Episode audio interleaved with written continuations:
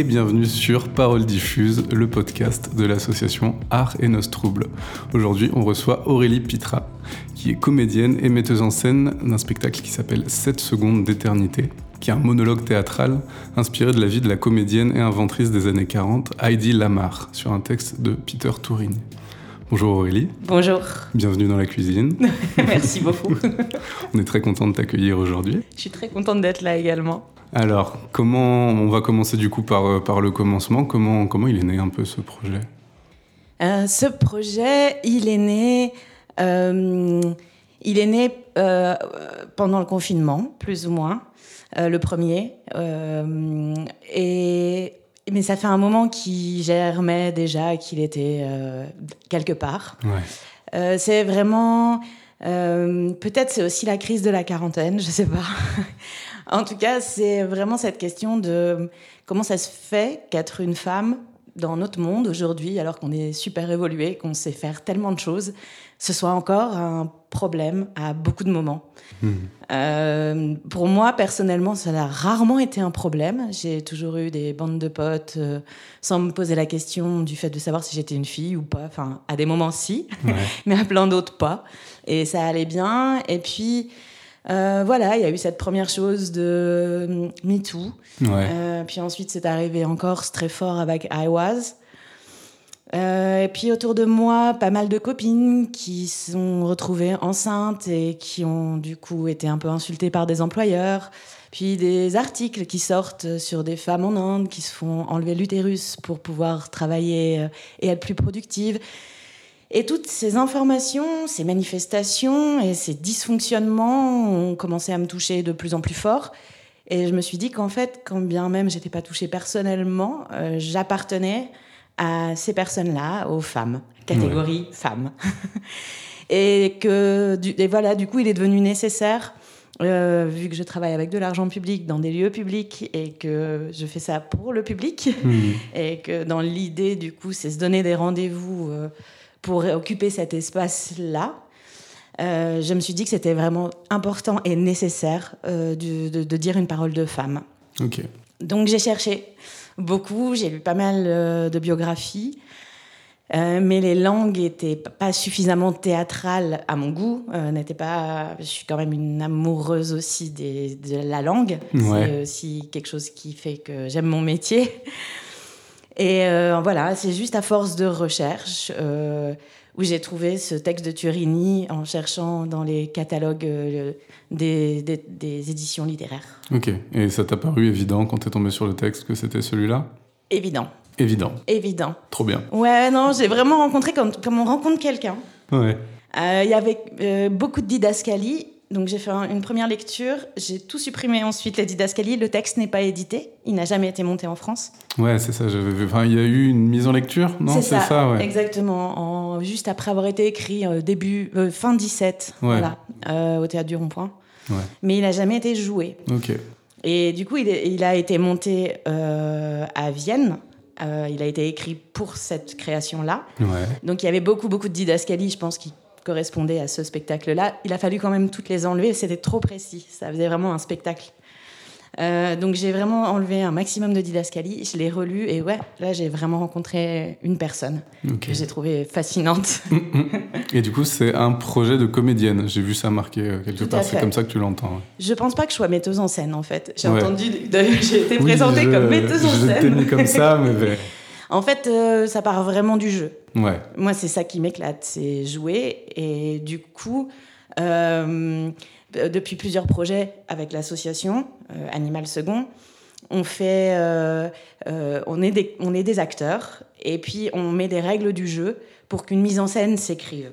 D'accord. Donc souvent, c'est en grande proximité avec le public. Et là, pour cette pièce-là, c'était important que ce soit une femme face au plus grand nombre et qu'elle se tienne euh, debout et qu'elle dise tout ce qu'elle a à dire, quoi. Donc celui-là est en frontal. Ouais. Mais du coup, c'est pas une mise en scène, c'est euh, une espèce de principe qui ferait partie de la dramaturgie, vraiment. C'est pas dans le but de faire des images ou de. Je ne sais pas faire ça du tout, du tout, du tout. Donc c'est vraiment. Euh, voilà, qu'est-ce qui peut cadrer le jeu, en fait Ok. Et vous étiez nombreux à bosser sur le projet? Neuf. Neuf, d'accord. ouais, parce que tu es toute seule sur scène, mais il y a du monde C'est un vrai projet d'équipe. C'est ça aussi qui a permis de le faire. Ouais. Je pense que j'aurais jamais trouvé la légitimité par moi-même de faire un truc toute seule. Euh, le, dès que j'ai lu ce texte, je l'ai tout de suite fait lire à tous les gens de l'équipe qui ont validé ce texte, hmm. euh, qui ont dit qu'eux aussi le trouvaient super, euh, qui ont compris pourquoi c'était possible entre moi et lui, moi et le texte. Et ouais, qui ont dit allons-y, on a envie. Et évidemment que cette équipe-là m'autorise à y aller. Hmm. parce que je me sais forte de toute cette énergie, de tout ce savoir-faire et de tous ces cerveaux euh, qui ont envie d'y aller. Donc, ouais, dans les neuf, je dis qui c'est un peu. Ouais, vas-y, vas-y.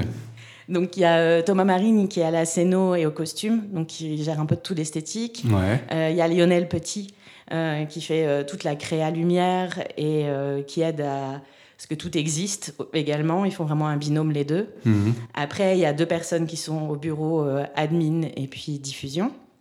Fred J et Fadi Lamas. Et puis là, sur ce projet, j'ai eu aussi besoin euh, de travailler avec plusieurs, personnes dehors. On mhm. a eu six semaines de répétition. Et je trouvais. Alors, c'est tellement de la dentelle euh, qu'au bout d'un moment, pour pas avoir non plus trop le nez dans le guidon, et pour pas être justement dans ce rapport de et d'ego et de duo, euh, j'ai. Mais c'était un peu intuitif, hein, c'était pas si construit avant de le faire. Mais euh, euh, j'ai demandé à trois personnes de m'accompagner euh, et de faire la direction d'acteurs. Ok. Voilà, donc il y a Nathanaël Maini, et il y a Olivier Barrère et Virginie Schell. Et tous les trois ont la spécificité hein, d'être mes amis, donc d'être super bienveillants. Avec eux, je peux me croûter. Bah ouais, mais parce que je peux vraiment faire des erreurs. Je peux être nulle, je peux être euh, lamentable, et ils m'en tiendront pas compte. Ils me diront juste, ça faut pas. Donc c'est chouette. Euh, et puis, ils ont aussi la spécificité d'être des acteurs, tous les trois, d'être des dramaturges et metteurs en scène en plus, d'avoir ces, doubles casquettes. Donc euh, voilà. et, le choix du monologue, il est venu naturellement, enfin parce que le texte en découlait, ou alors c'était votre choix? Euh, non, je cherchais plutôt une parole de femme justement qui envoie. Donc a priori, elle était seule. Euh, il y avait aussi cette volonté de pas s'attendre, de pas avoir à attendre euh, les disponibilités de chacun, etc., et de pouvoir tracer sur un projet. Et mm, dans ce but aussi de prendre une parole de femme, de travailler cette sororité, de voilà.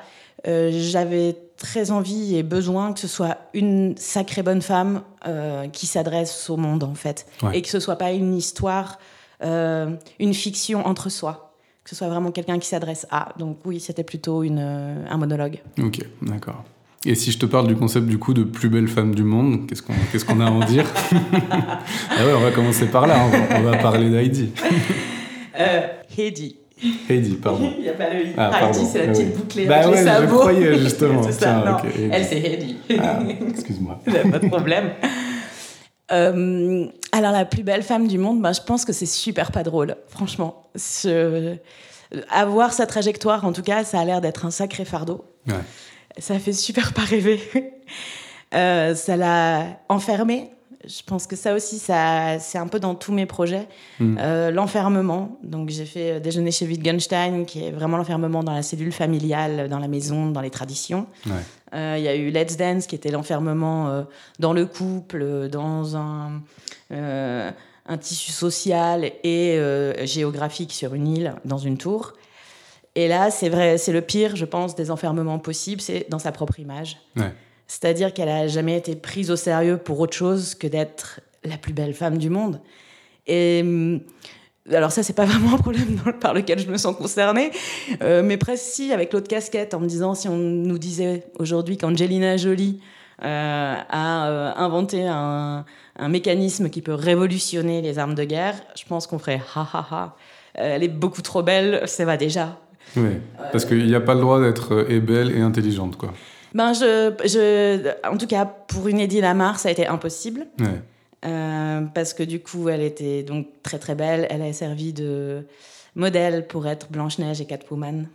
Elle a lancé cette mode du cheveu cranté brun avec la raie au milieu, hmm. alors que c'était euh, plutôt des blondes sulfureuses. Donc, ouais, elle a, elle a vraiment été très, très connue, reconnue par son image en premier. Hmm. Et ensuite, ben, pendant la Seconde Guerre mondiale, elle, autrichienne, avait immigré aux États-Unis. Et elle voulait que sa mère vienne la voir. Donc elle a travaillé avec un, ami à elle qui était euh, musicien-compositeur, George Antheil, mhm. qui était spécialiste euh, des pianos mécaniques.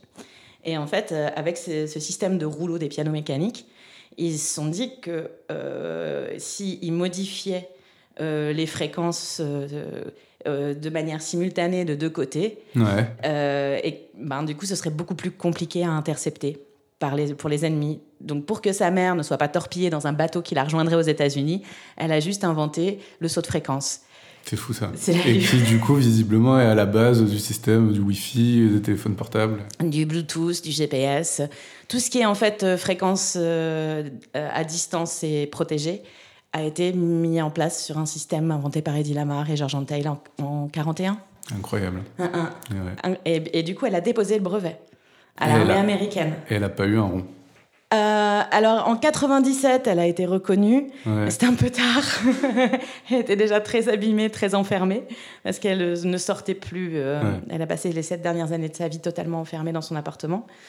Mais en, tout cas, oui, euh, ils lui ont rayonné en lui disant mais vous êtes tellement jolie, allez juste vendre des baisers sur le front et aider les soldats américains, ce qu'elle a fait. Et elle est allée aider les soldats américains en leur vendant des baisers. Mais euh, elle avait fait beaucoup plus que ça. C'est fou quand même. C'est dingue. Alors ça correspond peut-être plus à une époque aussi, hein, quand même, où euh, la femme était à une certaine place, où on lui donnait cette certaine place, mais euh, bah, ça a changé? Malheureusement, je suis pas sûre que ça ait tant changé que ça. Mm. là, d'en avoir parlé, justement, d'avoir parlé de cette femme trop belle pour être crédible intellectuellement, euh, il y a juste des filles là qui me disaient, qui sont journalistes ou quoi, justement, qui me disaient euh, Oui, bah moi, c'est vrai, je suis arrivée en entretien avec euh, un pull et un jean, et on m'a dit C'est pas parce que t'es jolie qu'il va falloir que, que tu que as le moindre passe-droit. C'est un délire. Donc il y a encore un truc de lecture qui est pas clair. Il y a. Hum, sur cette image, sur ce qu'on demande à une femme. c'est quoi C'est Bérénice Bejo qui disait il y a quelques années, quand elle était euh, au Festival de Cannes que c'était bien d'être une hôtesse parce que les femmes, elles étaient douces et jolies. Voilà, et, je pense qu'on véhicule des trucs. Euh, ah oui, oui, On se les véhicule. Colle à la peau, quoi. Ouais. La maman, elle est gentille, elle est maternelle, et puis le papa, c'est lui qui doit donner les baffes. Enfin, je pense qu'on a encore. Euh, on s'en sort, hein, on avance. Je pense que c'est hyper fort, c'est hyper fort. Les, gars, ils portent les trucs lourds et puis on va aller parler couture. Même si on s'en moque, même si on est au courant, je pense que même, enfin, moi, je sais que j'ai euh, trois, trois trucs ancrés aussi comme ça. Je, ça nous habite, ça nous fait en fait, ça nous constitue. Et donc ce spectacle, c'était un moyen un peu de péter les codes. Est-ce que tu l'as un peu vécu aussi comme une propre euh, j'ai pas envie de dire le gros mot de thérapie, mais euh, un peu, tu vois. tu Alors, pas du tout. Non.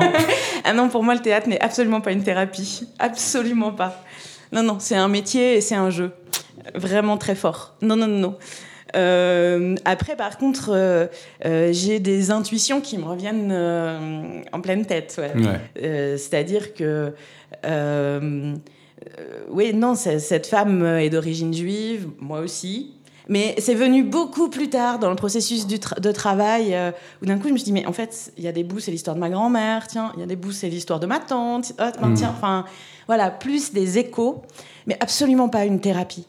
Non, absolument pas. Et par contre, euh, ouais, je trouve que euh, c'est vraiment une actrice. Hmm. il a écrit ce texte pour une comédienne de 80 ans. Donc, il y a euh, quelque chose qui est comme lâché, en fait, dans le rapport. Euh, y a, euh, elle est un peu revenue de tout. Il y a la seule chose à laquelle elle tient encore, c'est le rapport à son public. C'est vraiment une actrice, quoi. Et je crois que ça, ça m'amuse beaucoup de jouer les actrices parce que je trouve qu'il y a un humour de fait, de cette conscience de toujours savoir ce qu'on est en train de produire. Et du coup, je trouve qu'elle a un humour qui est, qui est assez imparable. Ouais.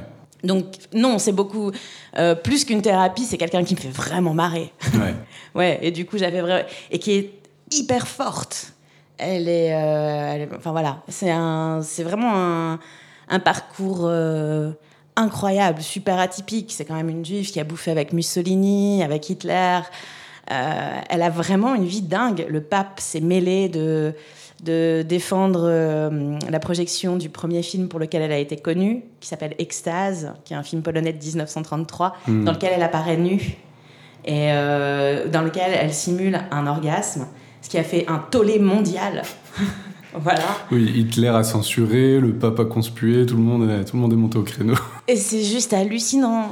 et c'est ça, c'est cette seconde d'éternité en fait. C'est qu'il y a un plan avant où elle va se baigner dans un lac et elle laisse ses, habits sur un cheval. Le cheval s'en va et pendant 7 secondes, elle court nue pour aller se cacher dans un fourré puisqu'elle n'a plus ses vêtements.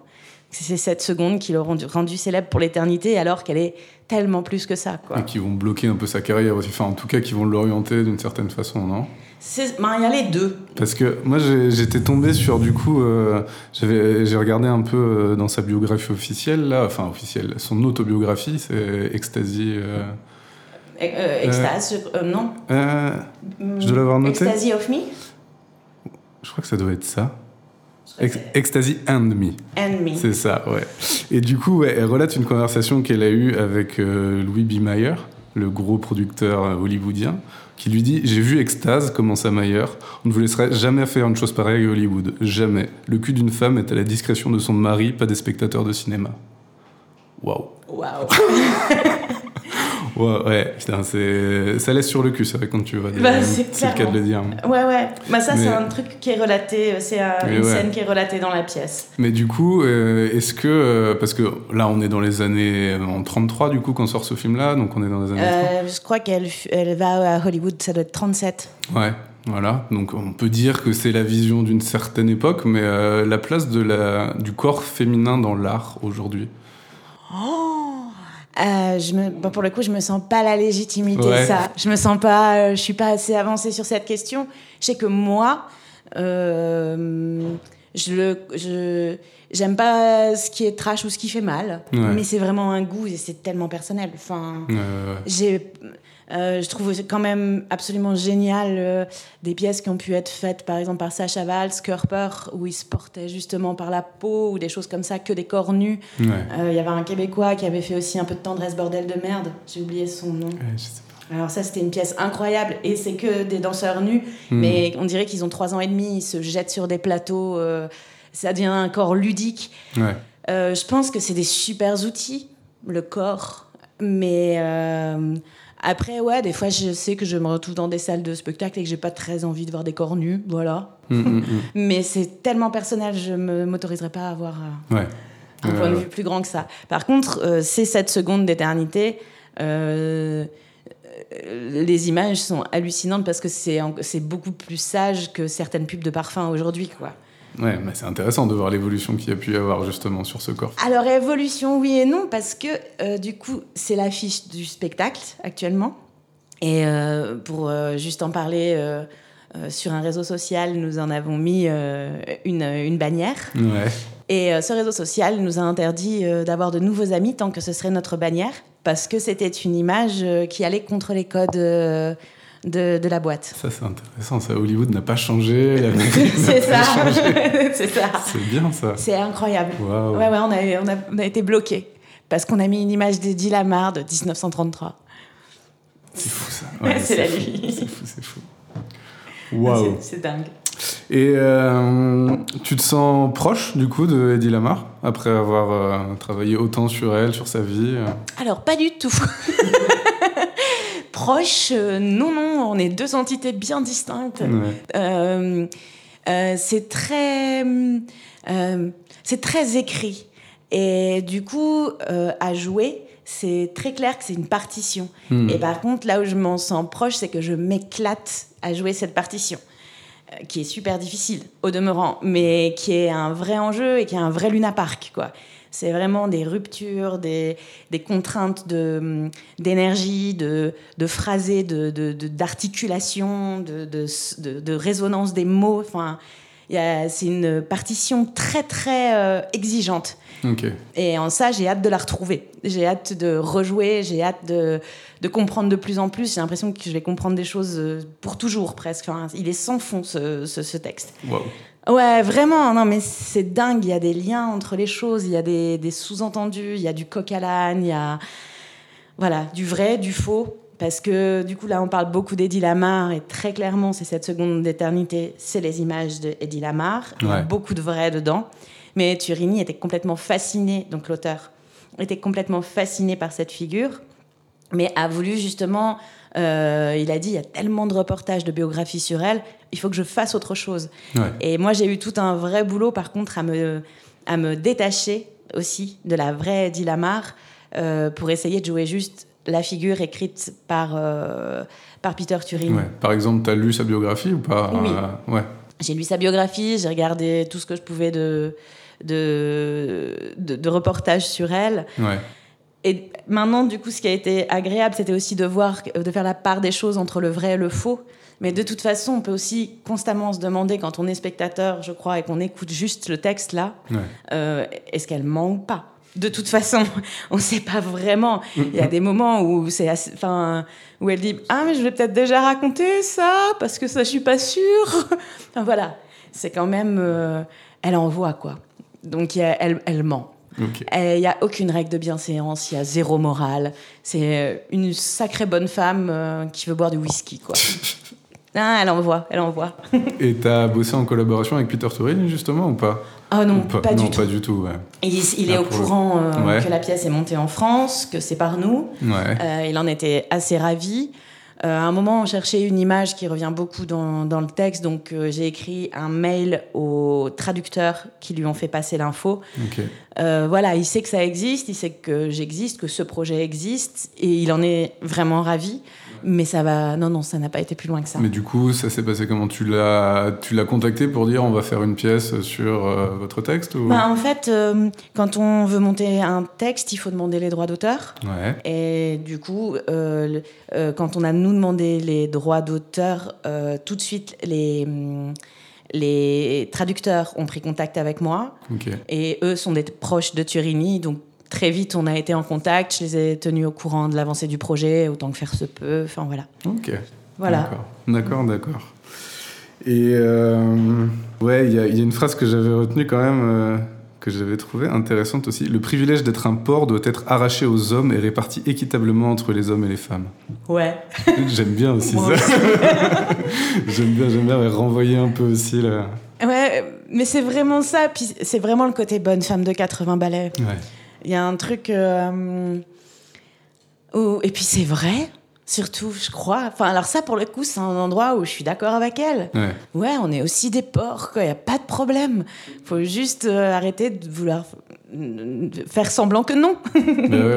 c'est juste euh, encore cette lecture un peu sociale ou culturelle, ou je ne sais pas.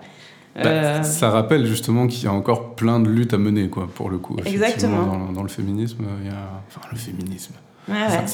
C'est quand même un bien grand mot, mais c'est l'égalité, quoi. mais c'est là-dessus aussi où moi, elle me touche vachement, c'est que je suis partie sur un projet féminin, peut-être pas féministe, mais féminin, sûr, et que je me suis retrouvée euh, en le travaillant, en malaxant vraiment la, matière. Euh, je me suis vraiment retrouvée sur un euh, humain, sur un projet humain. C'est-à-dire qu'elle a aussi voulu sauver le monde et qu'elle s'est pris des baffes monstrueuses. Et euh, que du coup, il y avait une vraie volonté d'être un bon humain. Hmm. Et que là-dessus, elle est assez bouleversante aussi, je trouve.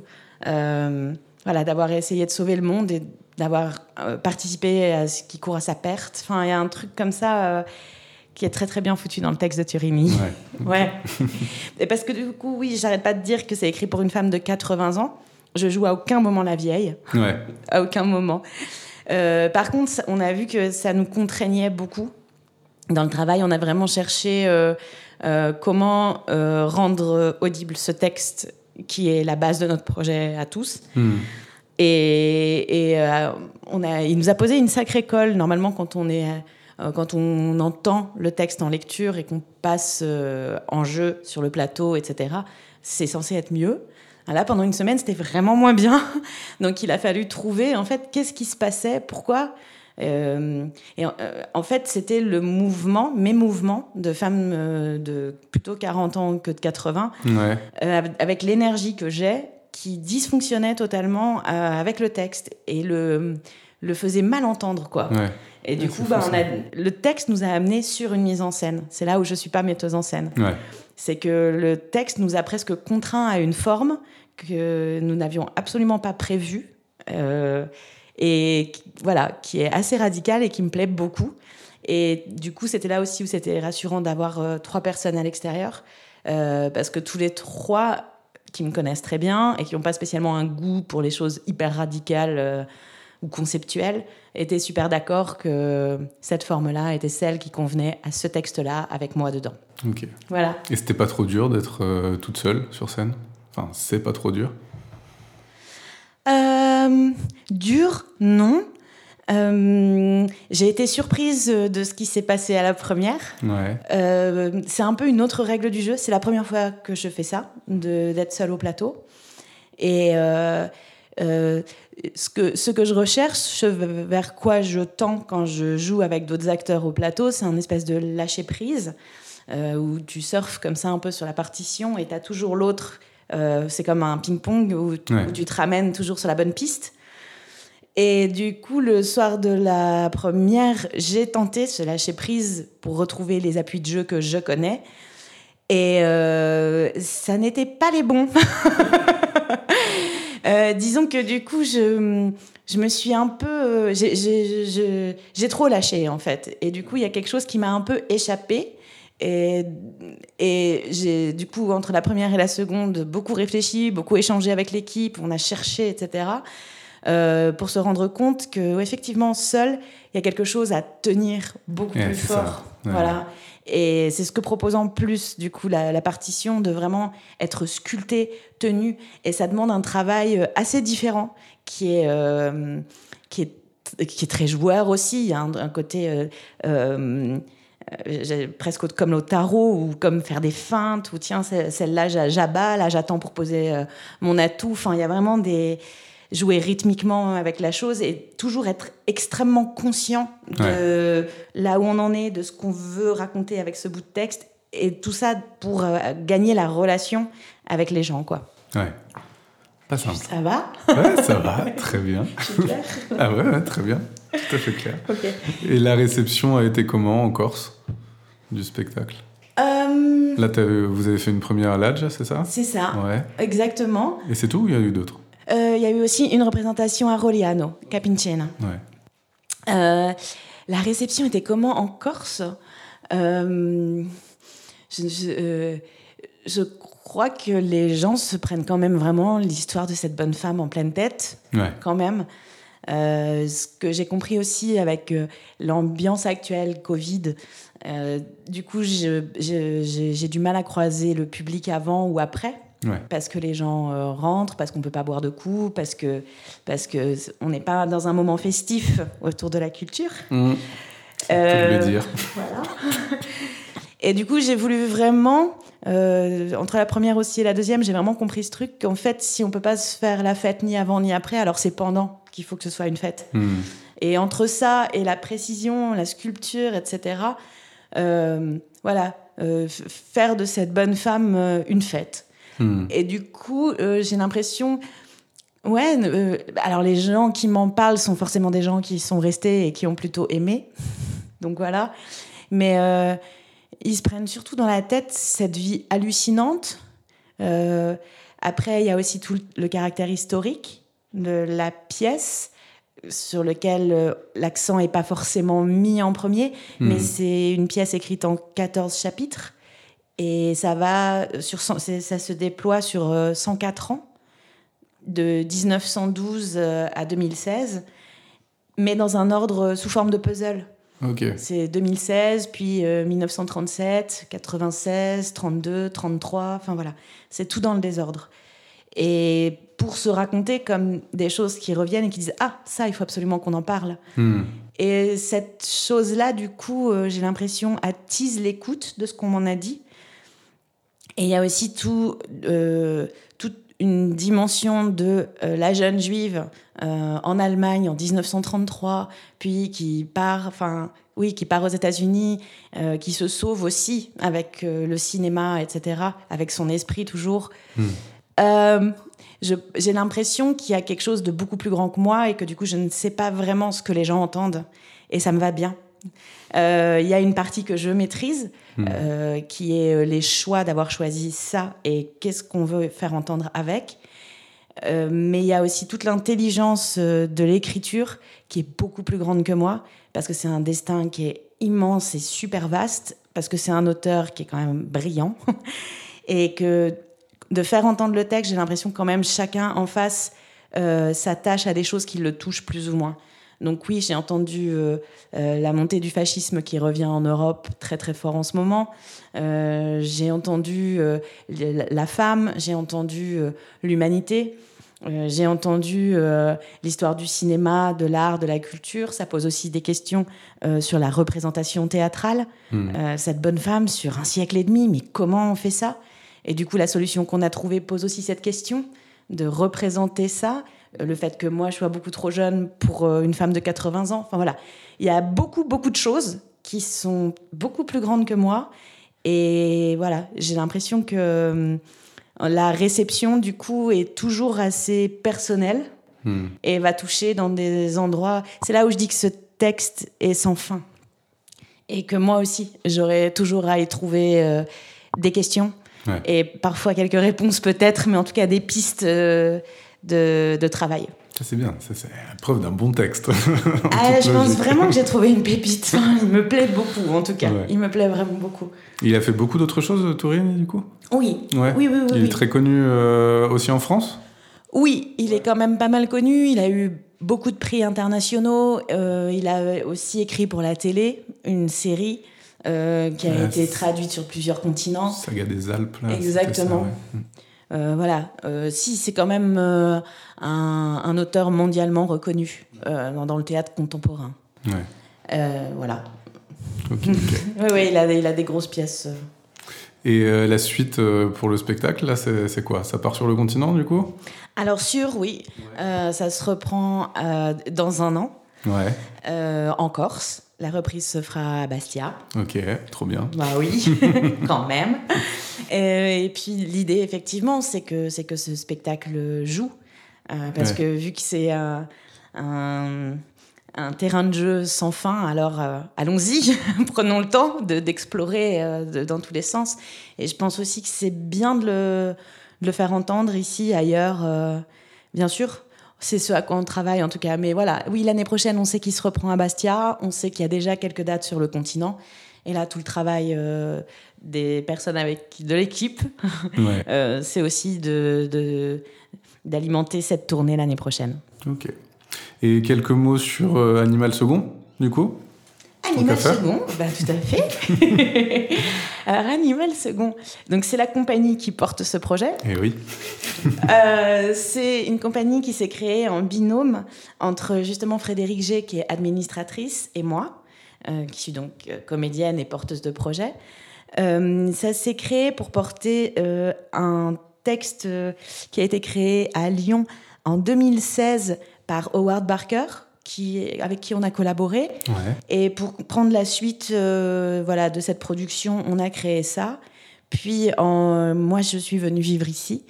donc euh, la compagnie a déménagé ici en 2018 et depuis 2018, euh, c'est vraiment une collaboration avec Nathanaël Maini, avec qui je lis tous les textes, avec qui on se renvoie beaucoup de choses voilà, pour les choix, etc. Euh, donc c'est vraiment, on essaie encore de, faire un pont entre ici et là-bas pour essayer que, euh, que les artistes avec qui je travaille en Corse puissent aussi aller jouer euh, sur le continent. mais de toute façon, notre base d'ancrage est vraiment ici, très fort. c'est ici qu'on travaille, c'est ici que les choses se font. Euh, souvent à la Vela Pietra Corbara. c'est là qu'on lit les textes. Mais euh, ouais, voilà. Non, non, c'est vraiment. Euh, mes collaborateurs sont ici et on pense les choses pour les créer ici. Il y a quand même des outils qui sont vraiment top pour créer en Corse. Et on commence à avoir vraiment voilà, des endroits où on aime aller, retourner et qui nous soutiennent et nous suivent. Donc on en est très content. Mais oui, voilà, donc ben, euh, l'idée, c'est effectivement que cette seconde tourne. Euh, peut-être de reprendre déjeuner chez Wittgenstein pour qu'il puisse aussi euh, retourner à nouveau un petit peu. Et puis un prochain projet peut-être euh, avec euh, une école à Lyon euh, qui forme des comédiens et qui demandait qu'on intervienne. Ok. Voilà, Ah, donc trop bien ça. voilà, essayer de faire des, des liens de toute façon, Ok. Mais avec toujours le jeu au centre. Euh, C'est vraiment des projets qui naissent de comédiens. Et, Ouais, c'est ça le. Ben, c'est nos outils. Moi, je sais pas faire du, du beau, du grandiose. je n'ai pas les outils. Je sais, c'est pas, c'est pas mon savoir-faire. Donc, je travaille avec les miens. Ok, d'accord. Bon alors, dernière question. Est-ce que tu aurais une, euh, une chanson à nous, à nous donner, là, qu'on passerait euh, Une chanson alors soit euh, la chanson qui t'a marqué dans la vie, ou la chanson du moment, ou n'importe quoi? Ah, ben, il y a deux chansons en fait. Deux chansons, et bah deux chansons, encore mieux. Euh, Il y en a une, ce serait Je t'y morne. Vas-y.